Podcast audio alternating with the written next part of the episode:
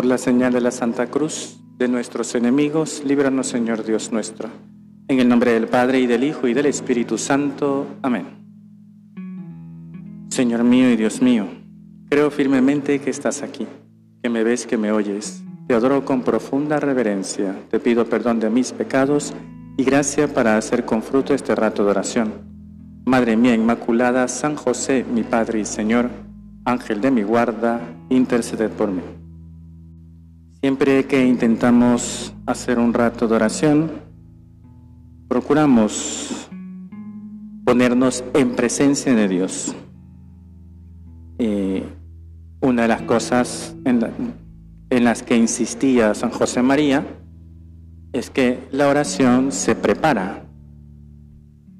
¿Por qué? Porque uno no llega así a la oración, bueno, al menos intenta no llegar a la oración así apurado y disipado como las que vienen atrás. Solo es una broma. Sino que uno intenta prepararlo. Y si yo voy en el carro, por ejemplo, pues ya voy intentando pensar en la oración, irla preparando, poniéndome en presencia de Dios. Por eso insistía muchísimo él en que cuidáramos el tiempo de la noche. Es decir, yo me voy a dormir, celular a distancia, e intentar pues ir calmando el alma para que con actos de amor, jaculatorias, ir entrando en la presencia de Dios y preparar pues la oración de mañana, la misa de mañana. Ir como anticipando. Y también él hablaba de, del tiempo de la tarde. Es verdad que estamos en el trabajo, actividades, y a lo mejor nuestro trabajo implica hablar, pero intentamos ir pensando en ese momento, ese momento de la oración de la tarde, es decir, cuidar esos tiempos que podríamos decirlos, decirlo en términos futbolísticos, la concentración. Los equipos de fútbol se concentran antes de ir a jugar. De alguna manera también nos sirve ese concepto futbolístico, que por cierto está jugando el ídolo, entonces vamos a ver qué tal le va Claro, al final uno dice, necesito ir preparando la oración. Y luego tenemos esa preparación, esa es la remota, pero luego ya la más inmediata cuando minutos antes nos ponemos en presencia de Dios, segundos antes le decimos a Jesús que estamos aquí delante de Él. Tener presencia de Dios, preparar nuestro encuentro con Dios porque sabemos que es el encuentro más importante del día. Hay que verlo así. Es el encuentro más importante. ¿Por qué? Porque me voy a encontrar con Jesús, voy a estar con Él, voy a hablar con el Señor. Tengo audiencia con Dios. Si la vemos así, qué maravilla. Ya saben que cuando uno va a Roma, bueno, yo solo fui una vez, uno puede gestionar y tener audiencia con el Papa. Tienes una audiencia con el Papa. Hay la audiencia multitudinaria, pero luego también hay las audiencias personales. Y si te dijeran, oye, tienes una audiencia con el Papa, yo sí me acuerdo cuando eh, ni siquiera era audiencia, era un saludo. Cuando el Papa vino en el 2015, me dijeron, vamos a saludar al Papa. ¡Ah! Yo desde las 4 de la mañana estaba ensayando frente al espejo, ¿qué le voy a decir? ¿Qué le voy a decir? ¿Cómo voy a hacer el saludo? Espero besarle el anillo y no el dedo. Es decir, al final se te cruzan las cosas, pero te preparas, ¿no? Porque tienes audiencia, tú y yo tenemos audiencia en la oración de la mañana, de la tarde, en este rato de oración, tenemos audiencia con Dios. ¿Cómo te preparas? ¿Cómo, intentas disfrutar ese momento? Que realmente ese momento sea un encuentro con el Señor y que estés dispuesto a escucharle. Tienes audiencia con Dios. Si tuviéramos la posibilidad de encontrarnos con el Santo Padre, le escucharíamos. Bueno, también le contaríamos muchas cosas. Pues a Dios también. Le puedes contar muchas cosas. Le puedes oír a Él que te va a decir muchas cosas. Señor, queremos que este rato de oración, esta audiencia contigo, sea realmente un encuentro, una oportunidad para escuchar tu palabra, para reconocer tu voz. Se lo vamos a pedir al Espíritu Santo, a quien invocamos en estos días, porque se acerca la fiesta del Espíritu Santo, Pentecostés, pedirle que venga a nuestro corazón, que con su fuego purifique todas las impurezas que pudiera haber. Señor, Espíritu Santo, purifica mi alma, arranca de mí cualquier obstáculo que encuentres entre Dios y yo, y también cualquier obstáculo que en este rato de oración me impida encontrarme con Jesús. Señor, que este rato de oración sea de provecho, que esta audiencia con Dios llene nuestro corazón. Del libro de los Hechos de los Apóstoles. En aquellos días, los que conducían a Pablo lo llevaron hasta Atenas y se volvieron con el encargo de que Silas y Timoteo se reuniesen con él cuanto antes. Pablo, de pie en medio del arópago, dijo, y ahí viene todo el discurso. Aquí, este texto me ha jugado una mala pasada, porque se ha saltado un versículo, y en la lectura de la mañana el texto tenía un versículo que lo voy a decir. Después de, de que si Timoteo va a reunirse con Pablo, dice que Pablo en Atenas se dio una vuelta por la ciudad dice, y se llenó de indignación porque veía muchos ídolos. Claro, era Atenas, la mata de la idolatría, la ciudad caracterizada ciertamente por un nivel cultural, filosófico, pero también por la presencia de ídolos. Y en ese momento, dice el texto bíblico, Pablo sintió en su corazón un ardor, porque se daba cuenta de que esa gente, por muy culta y sabia que era, estaba lejos de Dios.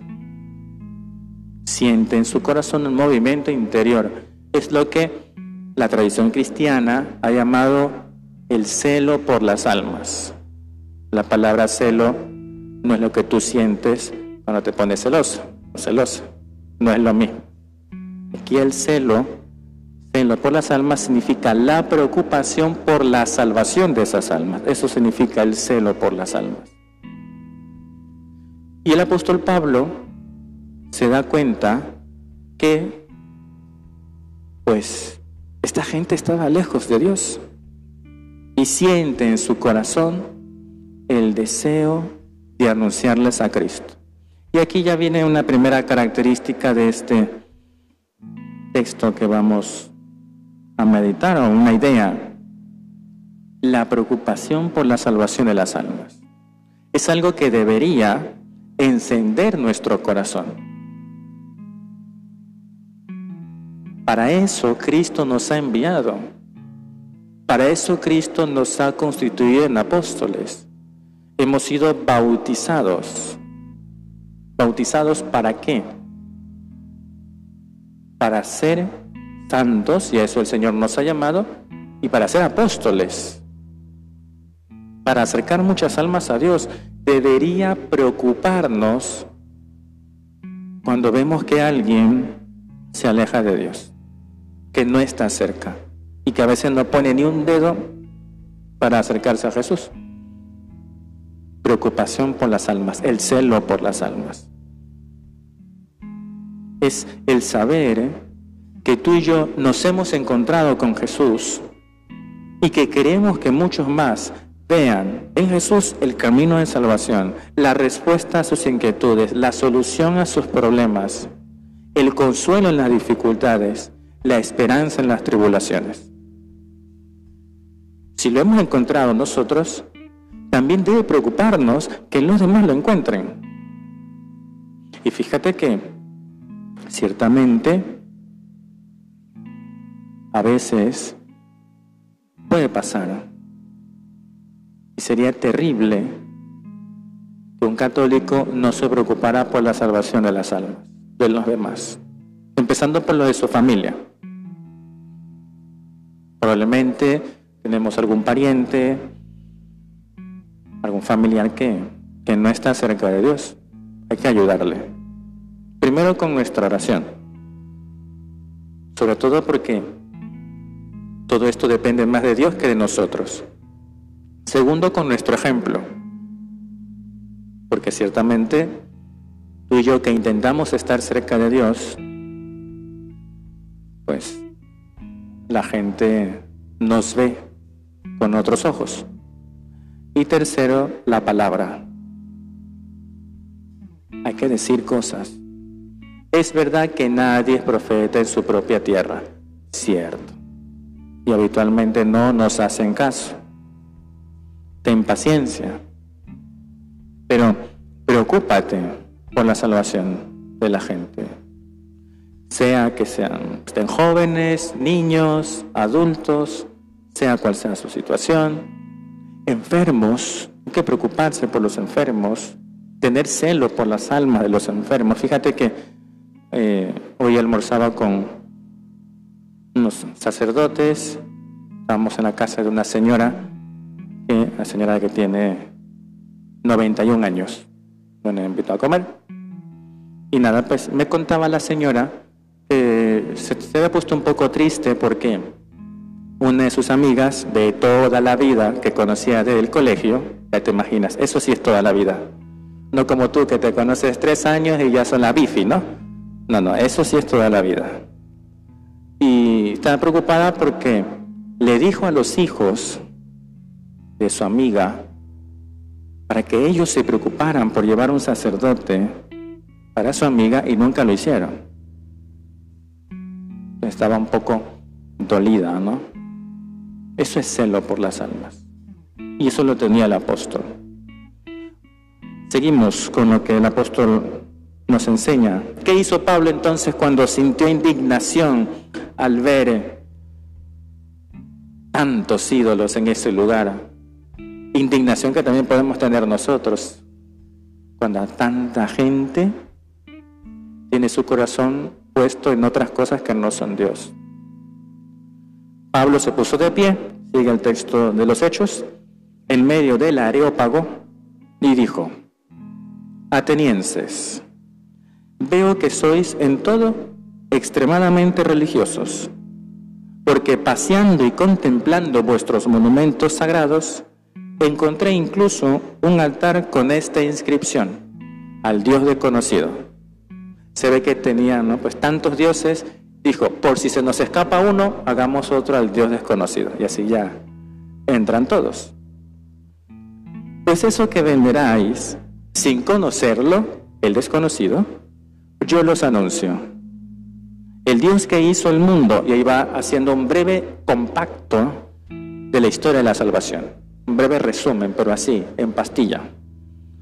El Dios que hizo el mundo y todo lo que contiene, siendo como es Señor de cielo y tierra, no habitas en templos construidos por manos humanas, ni lo sirven manos humanas, como si necesitara de alguien.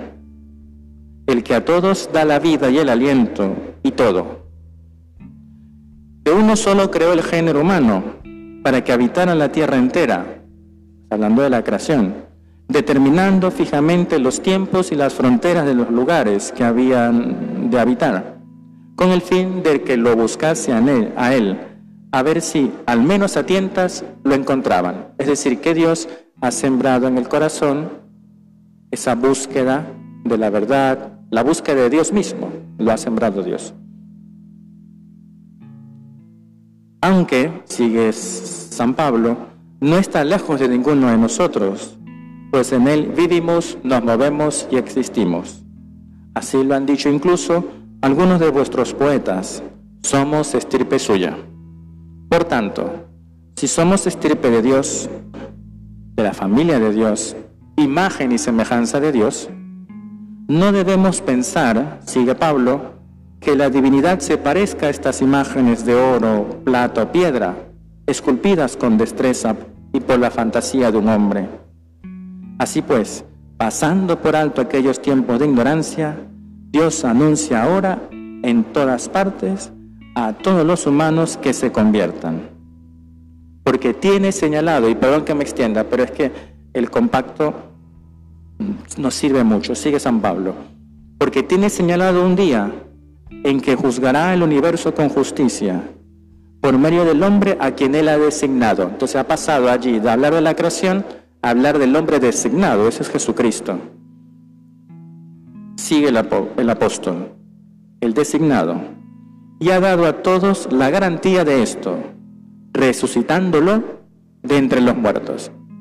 Ahí podríamos decir que Pablo mete la pata, humanamente hablando, porque anuncia la verdad, anuncia la historia de la salvación, que ha creado al hombre, que el hombre tiene un deseo de buscarle y que esa respuesta la ha dado el mismo Dios mandando al elegido, el elegido que ha resucitado entre los muertos.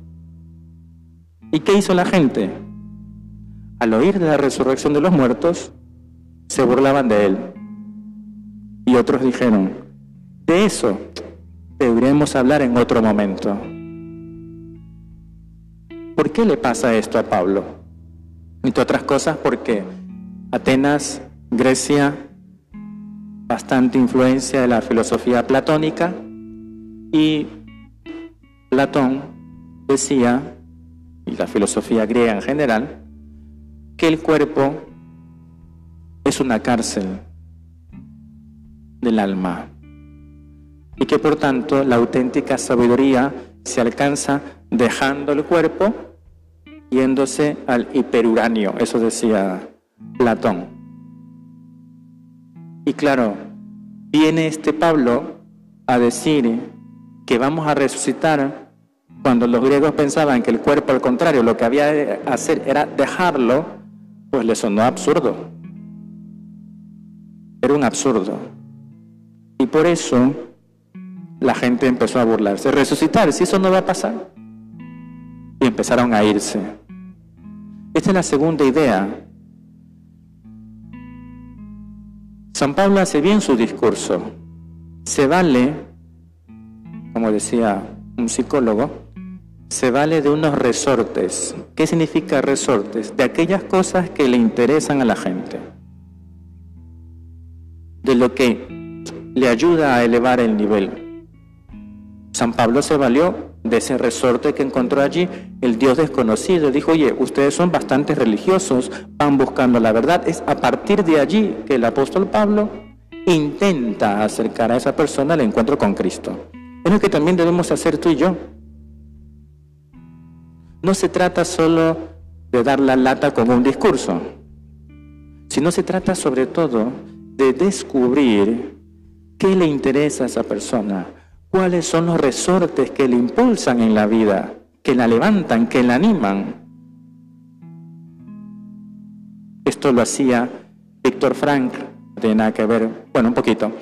Víctor Frank, mm, eh, psicólogo, psiquiatra de la tercera escuela de Viena, si mal no recuerdo. Y él decía que cuando se encontraba con alguien que iba a su terapia, una de las primeras preguntas que le hacía, oiga, ¿y usted por qué no se suicida? La gente se quedaba un poco como en shock. Es la primera pregunta, ¿no? ¿Por qué no me suicido? Entonces cada persona decía una cosa distinta. Ah, no, yo por mi familia.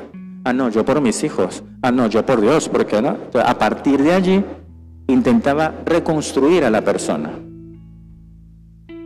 La gente tiene cosas buenas. La gente tiene un horizonte en su vida, por muy descreído que sea. A partir de allí tenemos que trabajar. Valernos de las cosas buenas que esa persona tiene, que por muy alejada de Dios, algo bueno tendrá. Y a partir de allí acercarle el camino de salvación.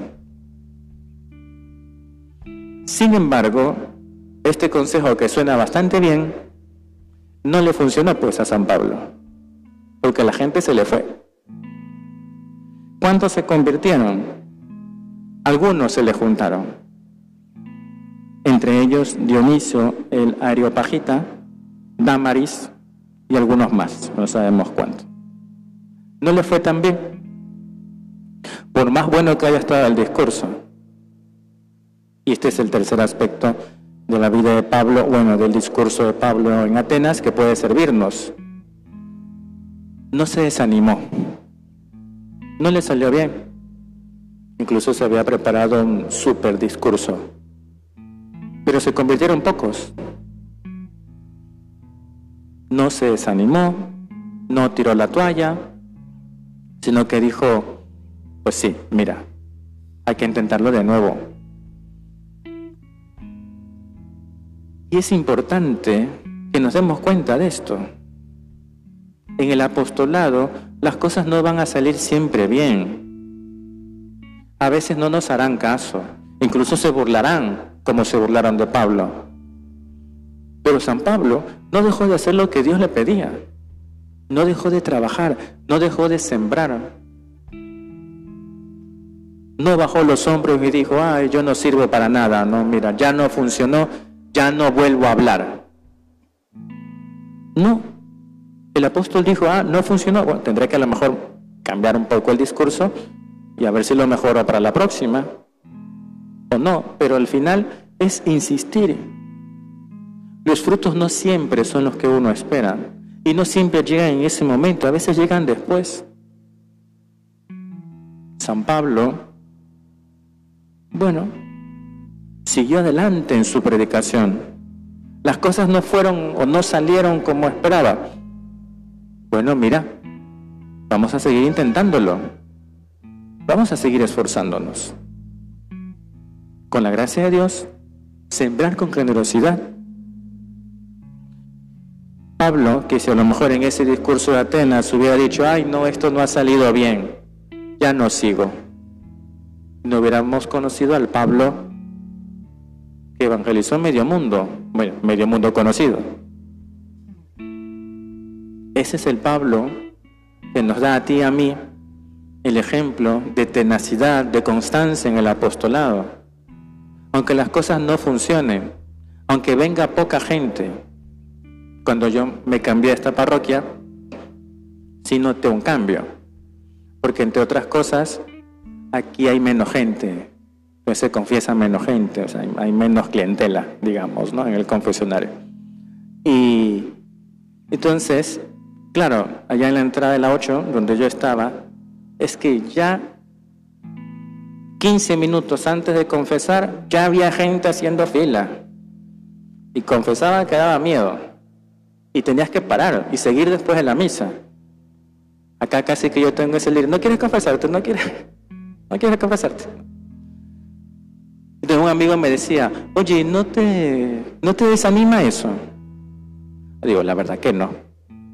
Digo, la gente, tengo que atender a la gente que tengo, punto. No tengo que preocuparme si es mucha o poca, ¿no? El Señor se encargará de darle el fruto.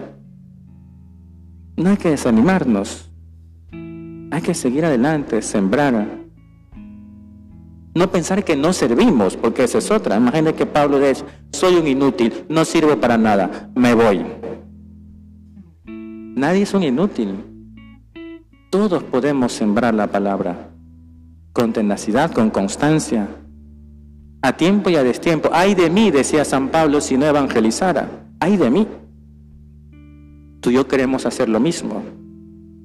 Le vamos a pedir al Señor que nos acompañe en el sagrario, que ahora está con dos torres. Me siento como el Señor de los Anillos y las dos torres. ¿no? vamos a empezar a pintar eh, la iglesia y nada, pues hay que montar con seguridad los andamios. Vamos a pedirle al Señor que está aquí en el sagrario que nos ayude a tener ese celo por las almas, esa valentía, esa constancia del apóstol de decir la verdad, aunque vaya gente a burlarse y a irse en contra y abandonarnos. Ser apóstoles de verdad tener, como le gustaba decir a San José María, alma de apóstol, sembrar con generosidad. Ay de mí si no anunciara a Cristo. Tú y yo podemos, deberíamos decir lo mismo. Que Santa María, Reina de los Apóstoles, nos ayude a anunciar con fidelidad a Cristo, a darlo a conocer, a tener ganas de que más gente le conozca, que nuestro ejemplo, nuestra lucha por la santidad, nuestro testimonio, nuestra palabra, ayuden a muchas almas a acercarse a Cristo. Te doy gracias, Dios mío, por los buenos propósitos, afectos e inspiraciones que me has comunicado en esta meditación. Te pido ayuda para ponerlos por obra. Madre mía Inmaculada, San José, mi Padre y Señor, Ángel de mi guarda, interceded por mí.